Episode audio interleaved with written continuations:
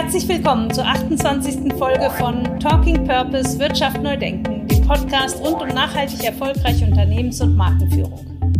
Mein Name ist Annette Bruce und ich bin Gründerin und Geschäftsführerin der Unternehmensberatung und Marketingagentur Creative Advantage aus Hamburg. Mit meinen Gästen diskutiere ich, wie Unternehmen profitabel wirtschaften und gleichzeitig einen Beitrag für das Gemeinwohl leisten können. In den Gesprächen erhaltet ihr Einblicke in die Unternehmen und Organisationen, die den Mut haben, Wirtschaft neu zu denken und damit Teil der Lösung der drängendsten Probleme unserer Zeit sind. Mein heutiger Gast ist Johanna Barré, die zusammen mit Anne Lamp das Circular Bioeconomy Startup Traceless gegründet hat. Wir vergleichen es immer ganz gerne zum Beispiel mit einer Kastanie. Wenn ich im Winter im, oder im Herbst eine Kastanie draußen aufsammle ähm, und lege die bei mir auf den Küchentisch, dann bleibt die da auf dem Küchentisch genauso, wie ich sie aufgesammelt habe, bis in den nächsten Sommer hinein, bis in den nächsten Herbst hinein, vielleicht sogar noch ein bisschen länger. Ähm, sobald ich sie aber wieder in den Garten werfe, ins Blumenbeet, ähm, fängt sie an, sich zu zersetzen. Denn im Blumenbeet herrschen Kompostierbedingungen. Das heißt, wir müssen nicht fürchten, dass wir, wenn wir eine Plastiktüte oder eine Verpackung aus Traceless Materials haben und die bei uns drin nutzen, ähm, dass die sich zersetzt. Die ist lagerstabil, ähm, aber sobald eben Kompostierbedingungen Bedingungen geschaffen sind, dann fängt sie an, sich zu zersetzen in der Umwelt. Im Podcast sprechen wir darüber, warum biologisch abbaubares Plastik nicht halb so gut ist wie sein Ruf, warum deshalb für Traceless die Messung der gesamten Lifecycle-Analyse entscheidend ist und warum die Gründerinnen in der Kreislaufwirtschaft den erfolgsversprechendsten Lösungsansatz für ein Leben innerhalb der planetaren Grenzen sehen. Johanna erklärt im Podcast, was Traceless mit einer Kastanie gemein hat, warum die Folie sich zwar nach zwei bis neun Wochen rückstandslos zersetzt und trotzdem die gleichen Funktionen wie Plastik bietet und verrät, dass mit Otto als ersten Kunden ein engagierter Mitstreiter auf dem Weg zu einer Zukunft ohne Plastikverschmutzung gewonnen werden konnte. Erlebt im Podcast eine sehr engagierte, sympathische und weitsichtige Gründerin, die sich dem Ziel verschrieben hat, einen großen Beitrag zu einer funktionierenden Kreislaufwirtschaft zu leisten und damit zur Reduzierung der weltweiten Plastikverschmutzung und Ressourcenverschwendung beitragen will. Hallo Johanna. Hi Annette.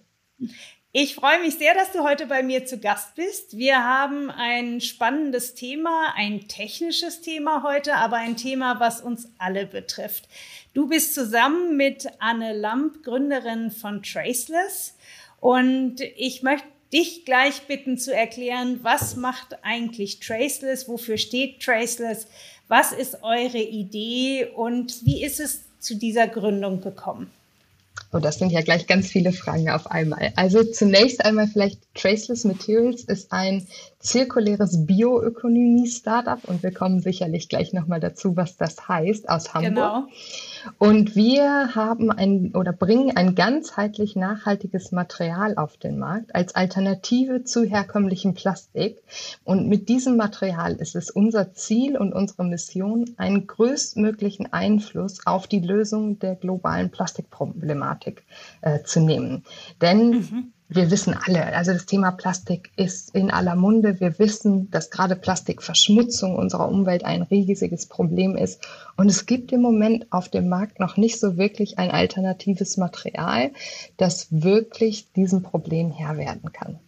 Genau, ich glaube, die, die Zahlen zu der, zum Plastiktonnage brauchen wir hier nicht nennen. Das ist sich jeder bewusst, wie viel das ist. Es sind Unmengen. Vielleicht noch mal ein ganz wichtiger Punkt, dass auch äh, nur 60 Prozent von dem Plastik überhaupt in irgendwelchen ähm, Abfallanlagen oder Recyclinganlagen landen. Ungefähr 40 Prozent landen in der Natur. Das ist ja noch ein weiteres Thema. Genau, das ist das große Problem der Plastikverschmutzung, dass eben und da muss man natürlich auch lokal unterscheiden. Da gibt es riesige Unterschiede auf der Welt in verschiedenen Ländern. Ähm, aber genau viel zu viel Plastik landet direkt in der Natur, in unseren Ozeanen, in der Umwelt. Nun gibt es ja schon biologisch abbaubares Plastik. Und ich habe gesehen, die Brand 1 hat im Juni so einen schönen Titel gehabt. Da heißt es, biologisch abbaubares Plastik ist nicht halb so gut wie sein Ruf. Eine Hamburger Verfahrenstechnikerin, das ist die Anne. Wir kommen gleich noch zu euren Rollen genau will das ändern. Das ähm, fand ich einen sehr schönen Titel, weil es, weil die Brand 1 da nicht ansetzt bei Plastikmüll überhaupt, sondern die Brand 1 geht gleich einen Schritt weiter und sagt, biologisch abbaubares Plastik ist es auch noch nicht. Und in dem Artikel werdet ihr gefeatured und auch erklärt, warum Traceless hierzu noch eine be viel bessere Alternative hat. Genau, Bioplastik klingt erstmal ganz gut als, mhm. als Begriff. Ähm, man muss Ruhig. dabei unterscheiden, ja genau, und man muss dabei unterscheiden zwischen Plastikalternativen oder Plastik, das aus biobasierten Ressourcen hergestellt worden ist und dann ist es aber meistens Zucker oder Stärke, aus dem diese mhm. Materialien mhm. hergestellt sind. Also eigentlich ein Lebensmittel, ist irgendwie auch nicht so ideal. Und bioabbaubaren Materialien. Und auch bioabbaubar klingt erstmal ganz gut, heißt aber leider in der Praxis, dass der große Großteil dieser Materialien nur in industriellen Kompostieranlagen abbaubar ist.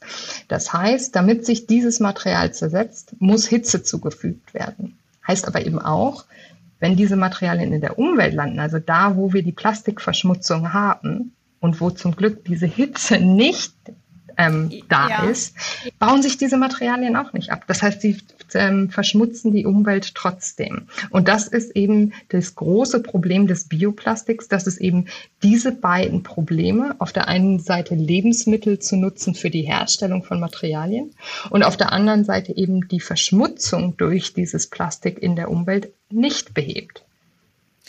Genau, und Traceless hat jetzt dazu eine Alternative. Was ist denn die Alternative dazu? Es ist ja im Grunde im Moment nicht so, dass es so viele Alternativen gibt, nur sie keiner nutzen will, sondern es ist ja tatsächlich eine Innovation, die ihr auf den Markt bringt, die ganz besonders ist und die Hauptprobleme, die du genannt hast, ähm, auch umgehen kann. Was ist, was macht Traces genau?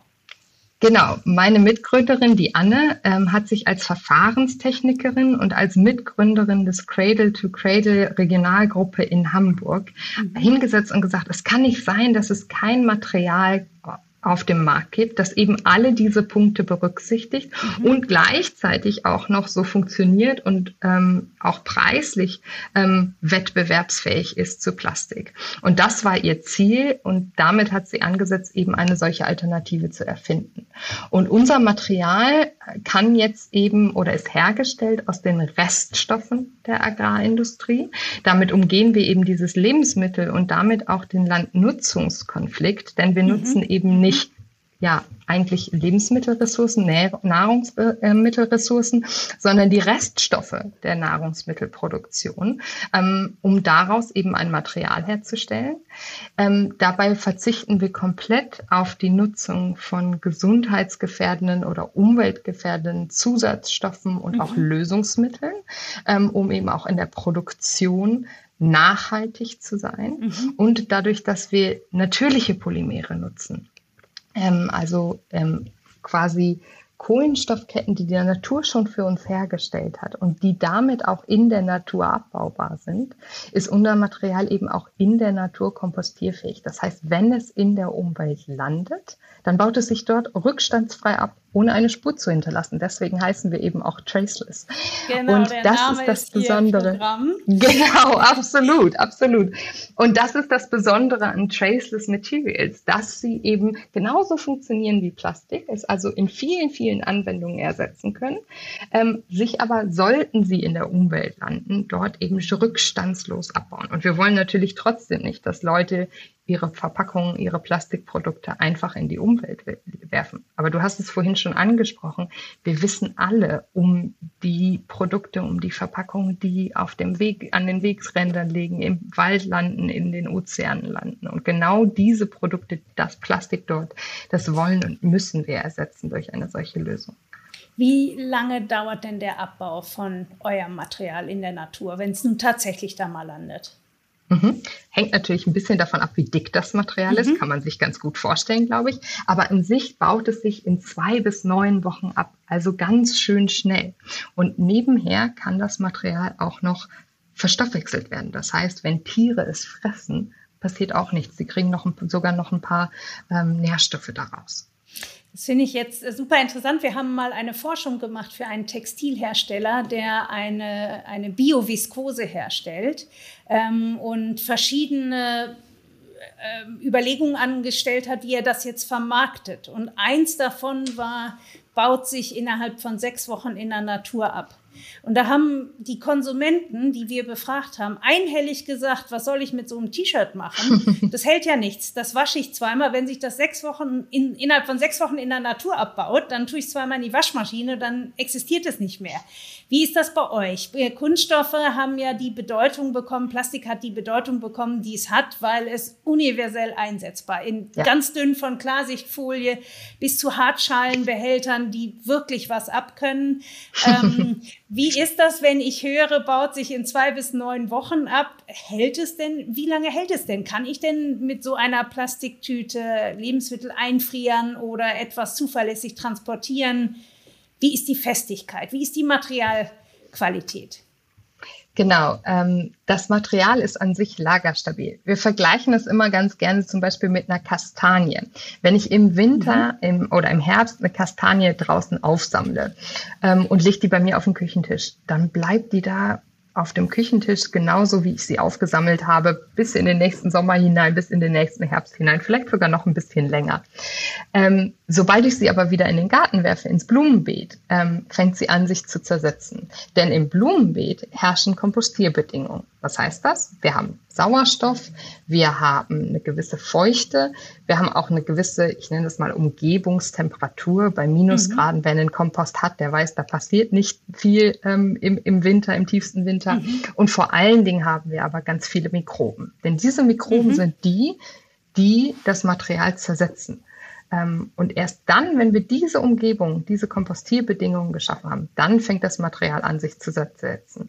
Das heißt, wir müssen nicht fürchten, dass wir, wenn wir eine Plastiktüte oder eine Verpackung aus Traceless Materials haben und die bei uns drin nutzen, ähm, dass die sich zersetzt. Die ist lagerstabil, ähm, aber sobald eben Kompostierbedingungen geschaffen sind, dann fängt sie an, sich zu zersetzen in der Umwelt.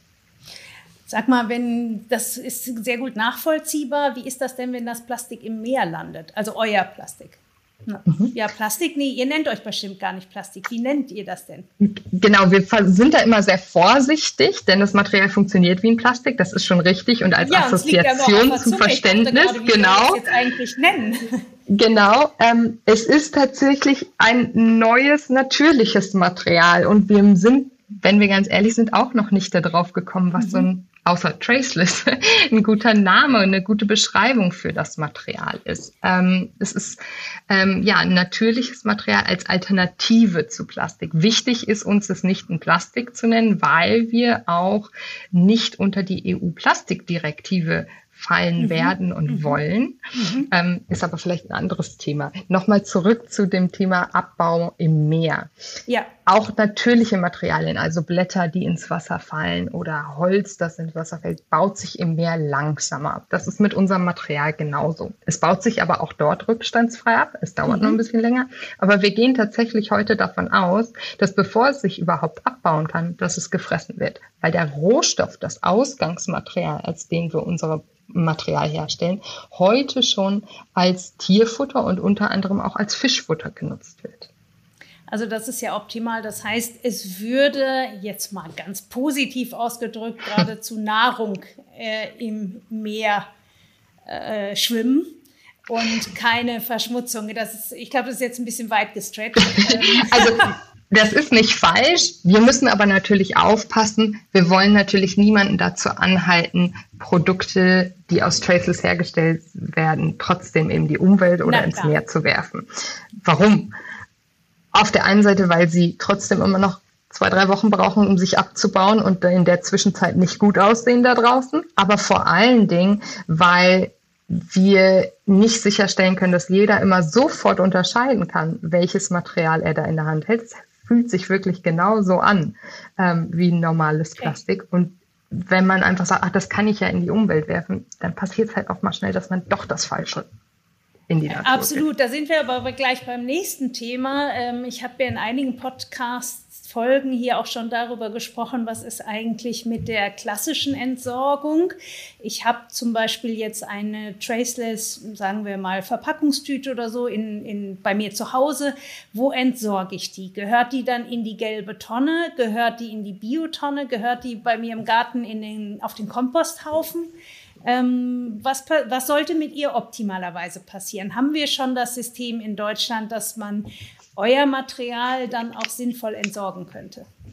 Genau, in Deutschland ja, denn optimalerweise landet das ähm, Material genau entweder auf dem heimischen Kompost, das ist ganz einfach, oder im organischen ähm, mhm. äh, regionalen Abfall. Mhm. Das ist noch ein bisschen eine Herausforderung, weil ähm, die Abfallbetriebe im Moment was dagegen haben, dass man Plastik oder etwas, das nach Plastik aussieht, in die organische Tonne wirft, weil eben genau diese Verwechslungsgefahr besteht. Mhm. Wir machen gerade Kompostiertests mit den Hamburger Abfallbetrieben und sehen da eben, dass eben unser Material sich eben dort tatsächlich auch in deren Kompostierung ganz schnell abbaut. Aber die, das Labeling, also wirklich sicherzustellen, dass es dann traceless Material ist, das dort in der Tonne landet und nicht irgendwas anderes, das aussieht wie Plastik, ist noch eine Herausforderung.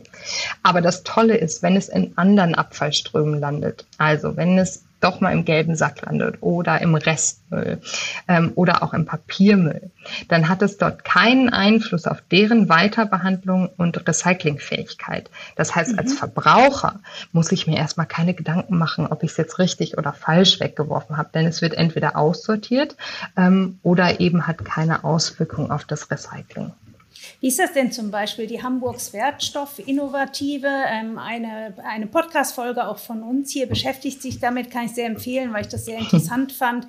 So als Rundumblick mal von Produzent, da ist ja Unilever mit drinne, über Violia als Entsorgungsbetrieb, über die Stadtreinigung und äh, dann die Technische Uni auch ähm, an der das äh, Produkt entwickelt worden ist, bis hin zu Butni, äh, die das vertreiben. Da war ja das Thema auch Fehlwürfe ähm, in, in, bei der äh, Sortierung des Mülls zu Hause, mhm. also wir in unseren Haushalten. Ähm, was passiert denn? Äh, die machen ja aus dem gelben, aus den Abfällen der gelben Tonne ähm, in Hamburg machen sie ein Rezyklat und aus diesem Rezyklat wird dann eine Waschmittelflasche hergestellt, die mhm. unter der Marke Sieben Generationen verkauft wird. Und äh, da war auch schon so ein Punkt im Gespräch, dass es sehr schwierig ist, wenn viele Fehlwürfe in der gelben ja. Tonne sind. Was ist denn, wenn da Traceless-Material mit drin ist? Kann das Rezyklat trotzdem daraus hergestellt werden?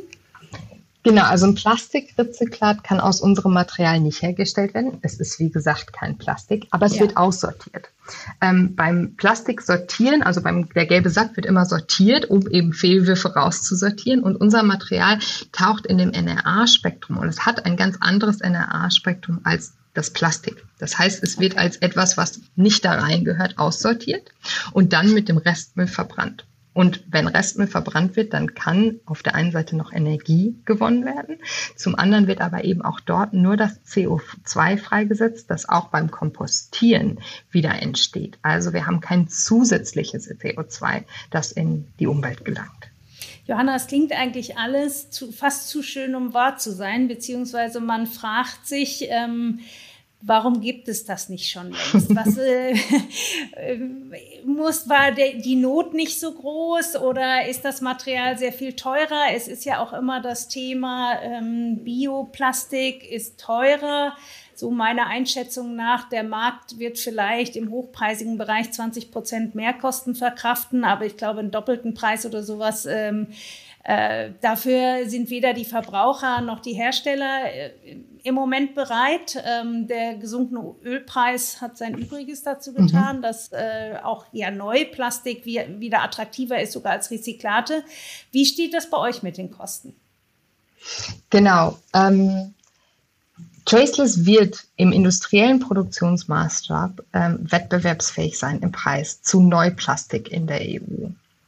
Das ist uns ganz wichtig und okay. ein ganz klarer Fokus von unserer okay. Entwicklung.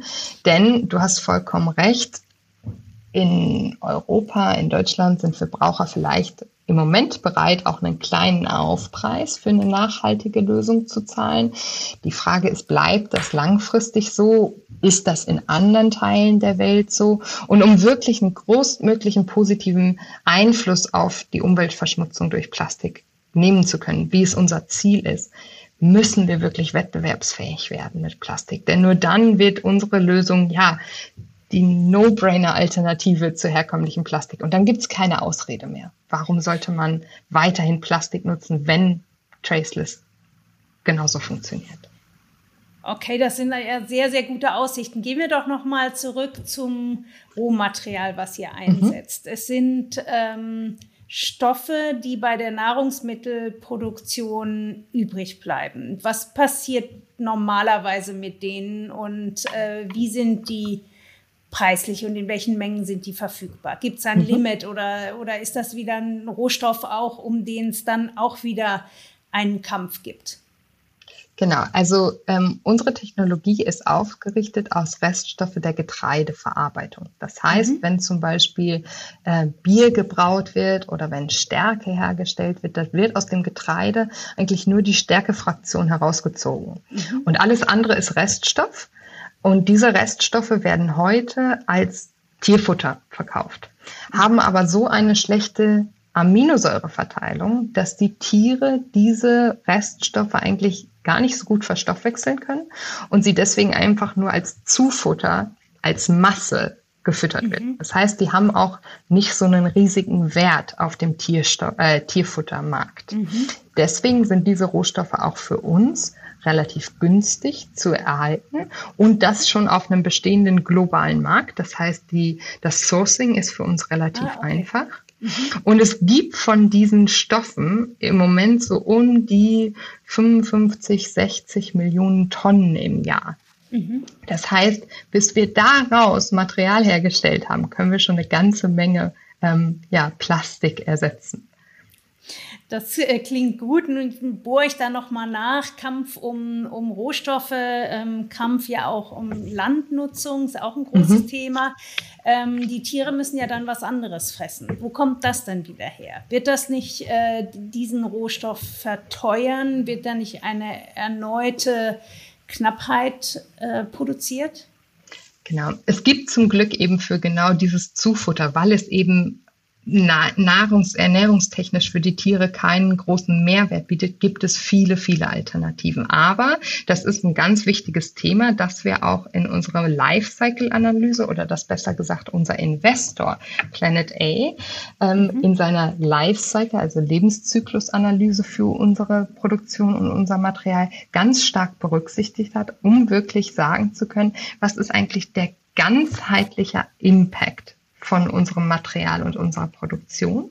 Und was passiert genau, wenn wir unsere Produktion hochfahren? Welchen Einfluss hat das dann zum Beispiel auf den globalen Tierfuttermarkt? Genau, und jetzt hast du noch mal ein ganz wichtiges Stichwort äh, genannt, Lifecycle-Analyse. bei allem, was ich gelesen habe, habt ihr euch, euch ja auch sehr zum Ziel gesetzt, wirklich einen ganzheitlichen Ansatz zu schaffen. Also einen, der nicht irgendwo anders eine neue Lücke reißt, irgendwo vorne ganz schön ist, aber hinten dann doch wieder eine Knappheit hervorruft oder äh, ich, ein anderes Problem mhm, mhm. einfach generierend. Ähm, und ein zweites Thema, was euch, äh, so wie ich das überall gelesen habe, sehr wichtig ist, ist die Messbarkeit. Ähm, ja. Ihr habt euren Kreislauf wirklich komplett kontrolliert. Fragezeichen. genau.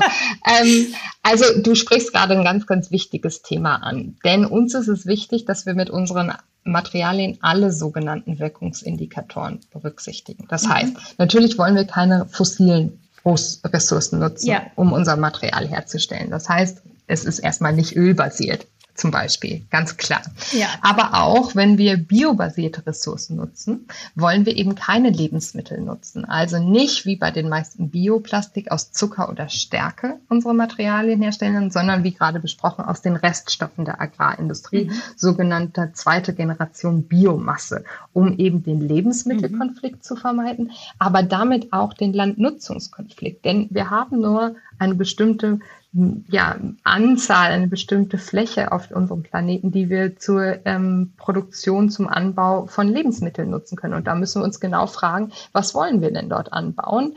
Ähm, und wir wollen eben nicht noch mehr Fläche für die Herstellung von Materialien nutzen. Ähm, ein weiterer Wirkungsindikator ist eben, sind eben auch die Zusatzstoffe, die wir ja. sowohl in unserem Produkt selber nutzen, als auch in seiner Herstellung. Ähm, denn was wir vermeiden wollen und müssen, ist natürlich auch, dass dadurch ähm, erstmal ja gesundheits- oder umweltgefährdende ähm, Chemikalien in die Umwelt kommen. Und zum Beispiel bei der Herstellung von Zellulose, einem anderen natürlichen Plastik sozusagen, ähm, werden ganz ähm, aggressive Säuren und Laugen mhm. benötigt, mhm. die dann ja auch wieder entsorgt werden müssen. Also auch dort achten wir darauf, ähm, einen positiven Impact zu haben. Und ähm, last but not least natürlich auch die CO2-Emissionen, sowohl in der Produktion als auch über den gesamten Lebenszyklus unseres Materials. Denn auch Plastik hat eine Auswirkung auf unser Klima. Und auch die Produktion unseres Materials ist natürlich nicht CO2-neutral, aber es ist unser Ziel, dort so wenig wie CO2 wie möglich zu ähm, emittieren. Und es ist tatsächlich so, dass im Vergleich zu herkömmlichen Plastik Traceless Materials bis zu 87 Prozent weniger CO2 ähm, ausstoßen oder, oder verbrauchen. Das ist äh, eine sehr beeindruckende Zusammenfassung dessen, was ihr da tut. Ich hatte es vorhin schon mal so in einer meiner wenn ich immer fünf Fragen gleichzeitig stelle, äh, schon mal gefragt, äh, wie kommt das? Ist brauchte es irgendeine technische Voraussetzung, dass das erst jetzt möglich ist? Oder woher kommt das, dass etwas, was ja wirklich nachvollziehbar vorteilhaft ist, erst jetzt entdeckt wird? Plastikverschmutzung ist ja nun schon seit Jahrzehnten ein Thema. Das ist wirklich kein neues Thema. Ähm, CO2 ist auch kein neues Thema. Was, was ist das? Woher kommt jetzt diese Erfindung? Oder was hat vorher gefehlt, dass man sich da nicht vorher mit auseinandergesetzt hat? Das ist eine super gute Frage, genau. Warum ist da sonst vorher noch keiner drauf gekommen? Es gibt ähm, ja nun auch äh, große Industrien, die sich mit dem Thema beschäftigen. Genau, und die vielleicht auch ein bisschen mehr Ressourcen noch haben als wir, ja. um so eine Lösung zu, zu entwickeln. Vollkommen richtig.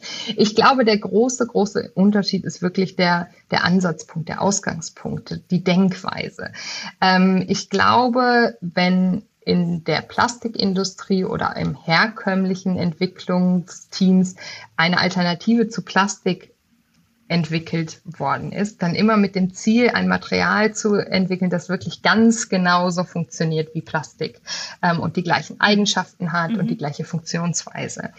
Anne hat ist das Thema anders angegangen. Sie ist wirklich von der Nachhaltigkeit der Produktion und des mhm. Materials ausgegangen und hat eben wirklich diese Impact-Indikatoren sich als, als Richtlinien gesetzt sozusagen und geschaut, okay, unter diesen Voraussetzungen, welches, welche Technologie, welches Produkt, welches Material kann ich damit schaffen?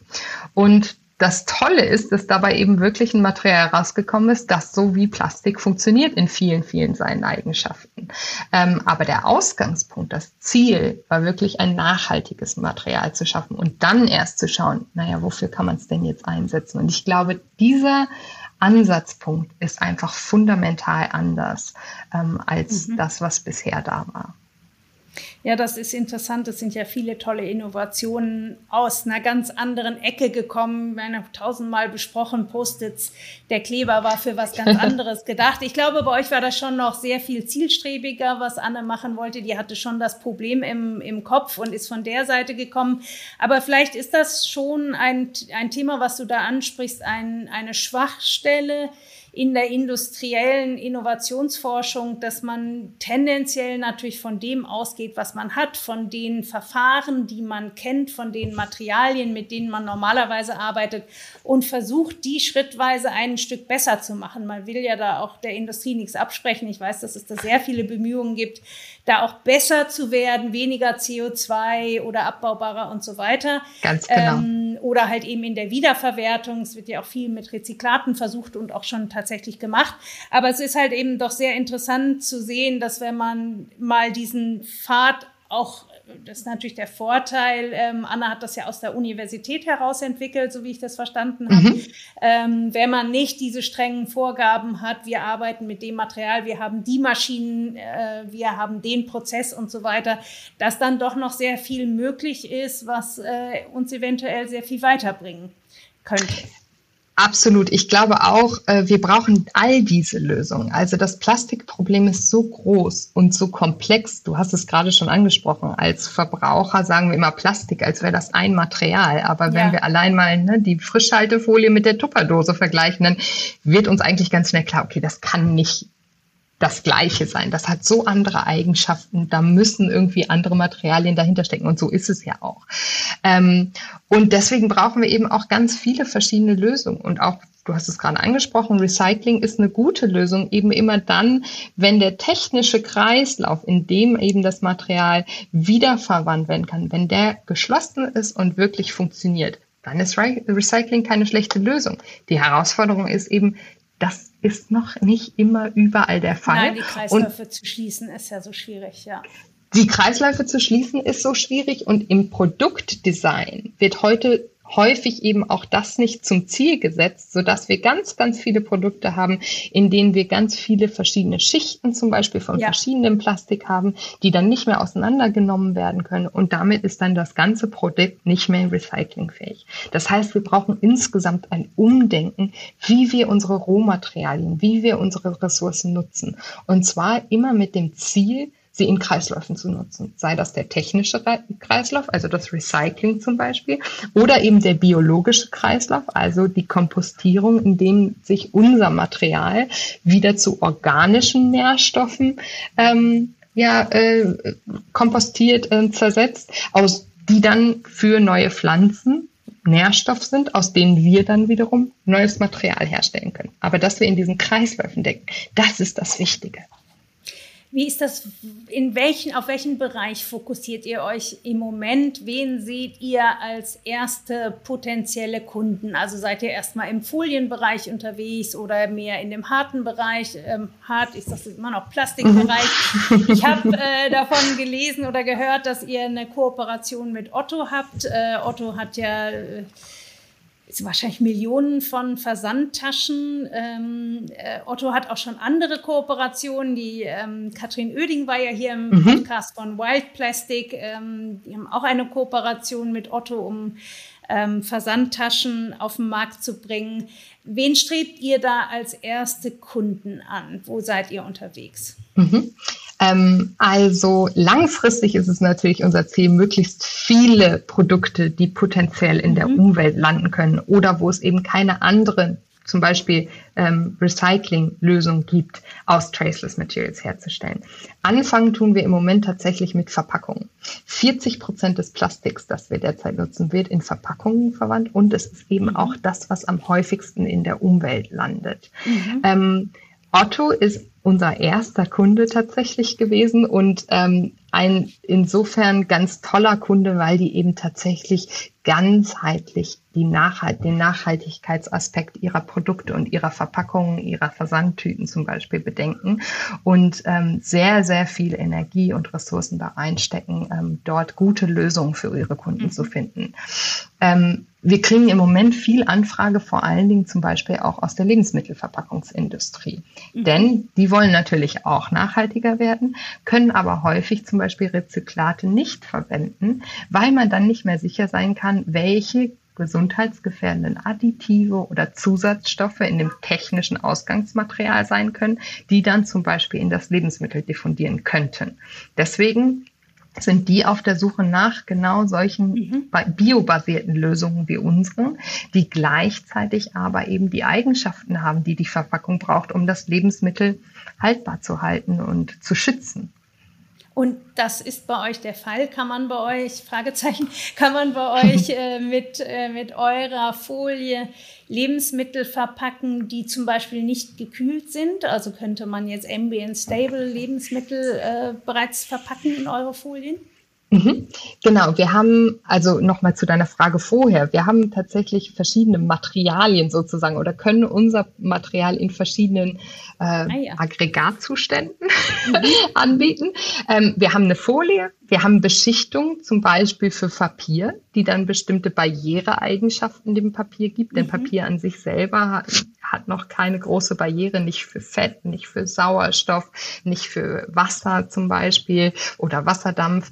Ähm, das sind also alles Themen, die in der Papierbeschichtung wichtig werden, ähm, aber eben auch als ja, rigides Material. Ähm, und damit können wir genau zum Beispiel Lebensmittel verpacken und dafür sorgen, mhm. dass sie geschützt ähm, äh, und haltbar gemacht werden. Also wenn du jetzt mit Papier wäre zum Beispiel eine Milchtüte denkbar, sodass äh, Traceless die Innenbeschichtung wäre. Genau, das ist nämlich ein ganz, ganz wichtiger Punkt. Ähm, wir nutzen immer mehr oder sehen in den Supermärkten immer mehr Papier ähm. Die sind aber in der Regel alle mit Plastik beschichtet, damit die Milch nicht ausläuft und ja, damit ähm, Papier genau hält sie nicht. Äh, Papier hält es noch nicht. Und das ist genau unser Ziel, dafür eben mit Traceless Lösung zu finden. Milch, also durchaus ein bisschen länger haltbare Flüssigkeiten sind noch eine Herausforderung. Da arbeiten wir dran. Ähm, aber zum Beispiel die Cornflakes-Verpackung. Ähm, mhm. Das wäre, das wäre so eine erste Anwendung. Ah ja, weil das Produkt trocken ist und äh, weder gekühlt werden muss noch äh, zum Beispiel. Das genau. eigentlich ein relativ unkompliziertes Produkt ist, was in erster Linie durch die jetzige Plastikfolie die Frische erhalten soll, dass genau. die Cornflakes schön knackig sind. Genau. Eure Folie ist ja gelb, bedingt durch den Herstellprozess. Ähm, behaltet ihr das? Ist das? Ich habe gehört, man könnte das auch ändern, würde nur halt eben Geld kosten. Äh, und irgendwo habe ich gelesen, im Moment behaltet ihr das ganz gerne, damit, weil es auch klar ist, äh, das ist jetzt eine Folie von Traceless. Ähm, wird das bleiben? Ist das für Otto vorstellbar, dass diese Folie gelb ist oder arbeitet ihr doch daran, die farblich zu verändern? Genau, also wir machen gerade ganz gute Fortschritte, die Farbe auch aus unserer Folie herauszuziehen. Du hast aber auch recht, das wird einen weiteren Prozessschritt benötigen in der Produktion. Und je mehr Prozessschritte, desto teurer. Und wie vorhin schon mal angesprochen, unser großes Ziel ist es eben wirklich sicherzustellen, dass wir auch preislich wettbewerbsfähig sind. Die Farbe ist auf der einen Seite ein bisschen schon unser Markenzeichen geworden und hilft ja. eben auch genau zu definieren, ach, das ist ein traceless Produkt und kein anderes herkömmliches Plastik. Ähm, und das wollen wir auch schaffen, dass mhm. eben genau erkannt wird, wenn Traceless drin ist in der Verpackung oder in dem Produkt. Ähm, aber es hängt natürlich auch vom Anwendungsfall an äh, ab. Also wenn ich zum Beispiel ähm, in der Tüte sehen können muss und soll, was da drin ist und die Farbe des Produkts okay. da drin eben auch ein Argument ist. Zum Beispiel, wenn ich sehen will, ist der Salat frisch oder ähm, ist das T-Shirt, was ich gekauft habe, tatsächlich blau. Ähm, dann ist es natürlich schwieriger für den Verbraucher, wenn die Folie darüber gelb ist. Und genau in solchen Anwendungsfällen, für solche Anwendungsfälle arbeiten wir daran, die, ähm, die Farbe eben auch zu reduzieren, beziehungsweise komplett farblos einen Film herzustellen. Du hast gerade ein schönes Beispiel genannt, der Salat, der nochmal in Folie verpackt ist. Viel Obst wird ja leider immer noch in Folie verpackt, ist auch ein großes Thema. Also auch Biotomaten, man steht manchmal mhm. vorm Regal und egal welche Tomaten man kauft, die sind alle in Plastik verpackt. Ja. Ähm, und dann steht man davor und denkt, das, das kann irgendwie nicht richtig sein. Ich kaufe eine Biotomate und die ist jetzt in Plastik verpackt. Ähm, da könnte ich mir jetzt eure Folien extrem gut vorstellen. Nochmal die Frage für auch alle unsere Zuhörer, die technisch nicht so in dem Thema sind, wenn das so gut kompostierbar ist, kann ich denn dann einen Salat da reinpacken oder fängt das Material sich dann zu, so ein Salat verrottet ja auch, wenn er mal zwei, drei Tage irgendwo länger im Kühlhaus liegt, fängt die Folie dann mit an sich zu zersetzen? Genau, also das Gute beim Salat ist, du hast es gerade schon angedacht, der hat in der Regel so eine, eine Lebensdauer von ein paar Tagen. Und das genau, hält unsere Folie optimal. Ja. Genau, auch aus und dann ist der Salat irgendwann. Mit, wer dann Bioabfall hat und seinen Salat säubert, das könnte ja alles gleich in die gleiche Tonne. Genau. Ähm, insofern kann ich mir das als ähm, Anwendungsfall sehr, sehr gut vorstellen, aber man muss es natürlich noch testen und vor allen Dingen auch optimieren. Und genau das machen wir im Moment mit unseren ersten Kunden.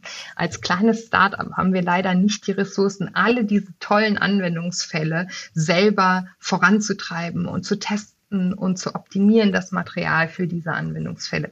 Deswegen arbeiten wir mit ersten zahlenden Kunden zusammen, die genau wie Otto ein Interesse haben, eine solche tolle, nachhaltige Lösung auf den Markt zu bringen und dort eben uns auch unterstützen und mit uns zusammenarbeiten. Und dann optimieren wir für diesen spezifischen Anwendungsfall eines Kunden unser Material und testen, was zum Beispiel passiert, wenn wir den Salat in unserem Material einpacken und ob das Haltbarkeitsdatum oder die Haltbarkeitsspanne sozusagen ausreichend ist, ähm, um dem Endverbraucher genau das gleiche Verpackungserlebnis und die gleiche Materialqualität, Produktqualität bieten zu können. Du hast gerade schon das Stichwort nochmal gegeben, kleines Start-up. Ihr habt ja die erste Invest Investitionsrunde hinter euch. Ähm, Planet A Ventures ist einer eurer äh, Investoren. Ähm, was plant ihr mit, den ersten, mit dem Geld der ersten Runde und wie ist der weitere Aufbau geplant? Genau, ich habe gerade schon von den beschränkten Ressourcen oder äh, gesprochen. Ja. Ähm, Genau, wir haben unsere erste Investmentrunde äh, im April abgeschlossen und das war auch super, weil uns das echt einen richtigen Boost gegeben hat und es erlaubt uns jetzt gerade unsere erste Pilotproduktionsanlage zu bauen.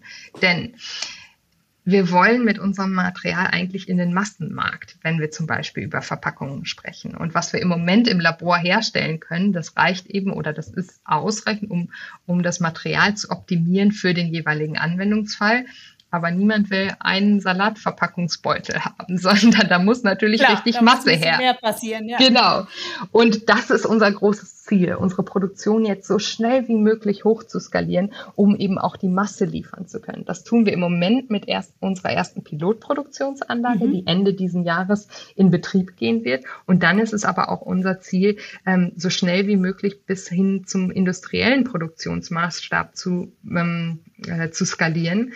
Denn der Impact, den wir generieren können, der ist ganz direkt gelingt zu der Masse an Material, die wir auf den Markt bringen können und zu der ähm, Masse an Plastik, die wir damit ersetzen können. Auf jeden Fall. War es denn schwierig, äh, Investoren zu finden oder stehen sie eigentlich bei euch Schlange, weil sich äh, das Konzept einfach eindeutig nur Vorteile bietet. Genau, wir haben schon viel Interesse von Investoren und wir sind super happy mit Planet A, ein Impact-Investor, mit B-Value auch ein Biotech-Investor und mit dem ja. HTGF ähm, einen großen deutschen Investor mit einem guten Netzwerk ähm, an mhm. Bord geholt zu haben, die uns eben auch in unserer Entwicklung unterstützen können. Denn das ist die große Herausforderung. Es gibt natürlich gerade auf der technischen Seite bei der Hochskalierung so einer Biotechnologie noch ein paar Risiken. Und da müssen und wollen wir Investoren an unserer Seite haben, die diesen Weg mit uns gemeinsam gehen wollen und die mhm. auch verstehen, dass wir eben bis wir unsere Technologie hochskaliert haben, die Produktion hochskaliert haben auf den industriellen Produktionsmaßstab, ähm, noch nicht große Gewinne einfahren werden und damit eben ja auch ähm, sie noch keinen Return äh, auf ihr Investment bekommen, bevor das der Fall ist. Zwischendurch ein Hinweis in eigener Sache. Wer sich noch näher mit Purpose beschäftigen will, dem empfehle ich unser neues Buch Corporate Purpose, das Erfolgskonzept der Zukunft, wie sich mit Haltung, Gemeinwohl und Profitabilität verbinden lassen. In diesem Buch erläutern wir, was Corporate Purpose ist und warum er ein Unternehmen von Grund auf verändern kann. Sie erhalten einen Leitfaden und jede Menge Praxiswissen, um auf der Grundlage von Purpose ein tragfähiges Geschäftsmodell mit starken Marken und einem überzeugenden Beitrag zum Gemeinwohl entwickeln und implementieren zu können. Ausführliche Fallbeispiele von Marken wie VD, Veleda oder Essity und den Hamburg Towers, die auch schon hier im Podcast zu Gast waren, zeigen auf, wie Unternehmen Purpose in der Praxis erfolgreich umsetzen. Das Buch ist als Softcover und als E-Book überall erhältlich, wo es Bücher gibt. Johanna, ich würde gerne nochmal auf das Thema Marke, Markierung, Erkennbarkeit. Wir haben über die gelbe Farbe gesprochen. Du hattest gesagt, es wäre schon auch schön, wenn gerade Endverbraucher auch wüssten, was sie vor sich haben. Nicht nur für die richtige Sortierung, sondern um auch zu wissen, auch, auch eine Unterscheidung zu machen. Dieser Salat ist mit Traceless eingepackt, mhm. dieser ist in Kunststoff eingepackt. Plant ihr auch als Marke richtig bekannt zu werden, auch auf, auch auf dem Endverbrauchermarkt. Also es könnte ja, ihr könntet ja zum Beispiel eine Ingredient-Brand werden wollen, wie Intel Inside ist, glaube ich, jedem, der irgendwie einen Laptop oder einen Computer benutzt, inzwischen ein Begriff. Was sind so eure Pläne zum Thema Marke, Markenbekanntheit? Genau, das ist das große Ziel, dass eben auch der Endverbraucher äh, sieht und ähm, es Teil vielleicht auch seiner Kaufentscheidung wird, zu sagen, ich will die Tomaten mhm. eben nicht mehr in Plastik verpackt, sondern dann lieber in Traceless verpackt kaufen. Und dazu wollen wir Traceless tatsächlich als Ingredient Brand, so wie Intel oder Gore-Tex aufbauen, sodass auf jedem mhm. Produkt, wo mhm. Traceless mhm. drin ist, dann auch Traceless draufsteht, dass ich das auch als Endverbraucher ja entscheiden kann. Ähm, möchte ich diese Verpackung oder dieses Produkt ähm, vielleicht eher kaufen. Ähm, dafür ist es auf der einen Seite ganz wichtig, dass die Endverbraucher natürlich den Vorteil, die Vorteile von Traceless verstehen. Wir sehen es aber eben auch, ähm, da kann zusätzliche Nachfrage nach unserem Produkt durch entstehen. Wir sehen es aber vor allen Dingen in der, ähm, ja, in der Aufgabe der Industrie, solche Materialien anzubieten. Denn heute, du hast es vorhin angesprochen, als Verbraucher kann ich eigentlich gar nicht in den Supermarkt mehr gehen und sagen, ich will plastikfrei einkaufen, ähm, nee, weil alles ist irgendwie in Plastik verkauft. Und es wird häufig in der Kommunikation so dargestellt, als könnte ich als Endverbraucher oder als wäre es meine Aufgabe als Endverbraucher, ähm, meinen eigenen Plastikabdruck, Fußabdruck zu verringern. Und das ist sicherlich auch nicht ganz falsch. Also wir können sehr darauf achten, wo und wie viel Plastik wir verwenden und ob wir es wieder benutzen. Aber ganz häufig ist es eben auch gar nicht mehr unsere Entscheidung, weil es gar keine Alternativen gibt. Und da sehen wir die Aufgabe der Industrie, ähm, nachhaltige zum Beispiel Verpackungslösungen ähm, mhm Lösungen anzubieten, um dem Verbraucher eben wirklich auch wieder eine Entscheidungsgewalt zu geben, die er heute wirklich häufig einfach gar nicht hat und dann mit einem schlechten Gewissen aus dem Supermarkt rausgeht, weil er sagt, jetzt habe ich schon wieder die Tomaten in Plastik verpackt gekauft. Es gab auch gar keine Alternative. Ja, das finde ich einen ganz wichtigen Punkt, weil es wird ja, finde ich, auch zu viel auf den Endkonsumenten abgewälzt. Der soll jetzt Müll trennen. Ja, soll er auch, bin ich auch sehr dafür. Der soll nachhaltig kaufen und so weiter. Aber ähm, es kann nicht jeder auf den Biomarkt einkaufen gehen und äh, seine Einkäufe in einem schönen Korb mit nach Hause nehmen. Ähm, es wird nach wie vor eine Unmenge an Obst und Gemüse über den Supermarkt verkauft und da habe ich eben, wie du sagst, oft nicht die Wahl. Das heißt, ich finde das auch extrem wichtig, ähm, Endkonsumenten von Industrieseite her überhaupt eine Alternative zu bieten. Ich weiß nicht, ob du den Podcast gehört hast ähm, mit Varena von York, den wir ähm, kürzlich veröffentlicht haben. Ähm, sie macht ja den, ihr Ziel ist, den Online, also E-Commerce-Shops transparent zu machen, mhm. sodass du, wenn du zwei T-Shirts in deinem Einkaufskorb hast, in dem virtuellen, dass du dann von York gesagt kriegst, ähm, wer hat welchen CO2-Footprint. Mhm. Also zum Beispiel, wo ist es gesourced worden, welche Baumwolle ist dahinter und so weiter. Die haben ein System entwickelt, in dem sie dann ausrechnen, welcher Footprint ähm, das ergibt. Äh, auch mit dem Ziel zu sagen, wir müssen überhaupt Endverbraucher in die Position bringen, eine sinnvolle Alternative zu wählen. Aber die Industrie muss das machen. Da ist äh, sehr viel mehr von der Industrie gefragt. Ähm, dazu vielleicht auch meine letzte Frage. Nun gibt es ja riesige Industrie in dem Bereich Kunststoffe. Stehen mhm. die Schlange, um euer, eure Idee oder euer Patent zu übernehmen oder euch aufzukaufen? Wie groß ist denn das Interesse der kunststoffverarbeitenden Industrie? Ähm, sagen wir mal so, Kuriosität ist auf jeden Fall da, Interesse ist da, aber auch viel, ähm, ja, äh, Nachfrage, wie funktioniert denn das eigentlich? Und können wir das wirklich genauso weiterverarbeiten wie die Materialien, die Plastike, die wir heute verwenden? Und wenn das nicht so ist, ist es dann für uns überhaupt interessant? Ähm, die plastikverarbeitende Industrie kauft ja Rohmaterial und produziert es dann eben in Plastiktüten oder in Strohhalme oder in welches Plastikprodukt auch immer. Und die sind da natürlich super preisgetrieben, weil wir haben es vorhin schon mal angesprochen, das ist ein Massenmarkt ähm, mit sehr, sehr kleinen Margen.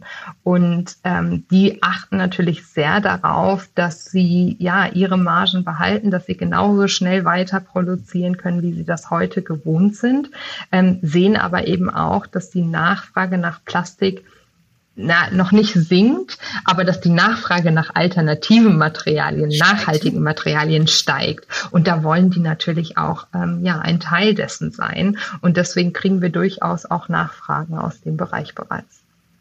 Na, Nachfragen ähm, nach, ich sag mal, nach dem Patent, nach der Idee oder Nachfragen, um aufgekauft zu werden oder Zuliefer zu sein? Ähm, zum Glück noch keine Nachfragen aufgekauft zu werden, ähm, sondern tatsächlich erstmal Nachfragen nach dem Material als solche und wie es wirklich funktioniert, es mal auszuprobieren, es weiterverarbeiten zu können und dann eben auch ihren Kunden wiederum anbieten zu können.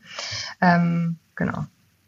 Was ist denn euer Ziel? Selbst die größte äh, Industrie zu werden für wirklich nachhaltige ähm, Plastikalternativen, genau. Plastikalternativen, echt schwierig mit der Vokabel, ehrlich. Ähm, oder wollt ihr das äh, so groß machen in der Hoffnung, dass viele ihre bisherige Produktion ersetzen und auf euer Verfahren umstellen? Wir wollen langfristig Traceless als Drop-in-Lösung für die plastikverarbeitende und die Verpackungsindustrie anbieten. Das heißt, dass eben genau diese Verarbeiter, über die wir gerade gesprochen haben, mhm. statt einem herkömmlichen Plastik unser Material einkaufen und in eben all diese Produkte weiterverarbeiten. Warum?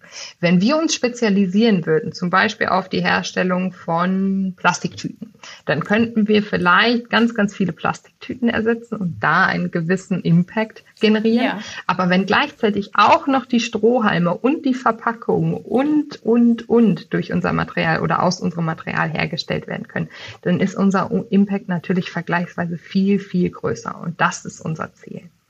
Johanna, ich bedanke mich sehr herzlich für dieses Gespräch. Ich fand es super spannend. Ähm, ihr habt große Ziele. Ähm, ich glaube, ihr seid auf einem wunderbaren Weg dahin. Mich hat besonders beeindruckt, mit welcher Überzeugung und welcher Konsequenz ihr eine Lifecycle-Analyse über euer Produkt Traceless gemacht habt, also mit dem hohen Anspruch zu sagen, wir wollen nicht nur eine Alternative haben, die dann im Abbau besser ist, sondern wir schauen uns den gesamten Produktionsprozess an. Äh, es geht um Themen wie CO2-Emissionen, es geht aber auch um Themen wie Landnutzungskonflikt, es geht um Themen wie Abbaubarkeit des Materials. Ihr habt das Ganze im Blick. Das finde ich einen ganz äh, sehr, sehr überzeugenden Ansatz. Ich äh, bedanke mich sehr herzlich für das Gespräch und ich wünsche euch sehr, sehr viel Erfolg auf eurem weiteren Weg und freue mich sehr darauf, äh, wenn ich dann hoffentlich in nicht allzu weiter Zukunft irgendwo euer Produkt als Endkunde zum Beispiel im Gemüseregal entdecke oder in meiner Cornflakes-Verpackung. Vielen, vielen Dank.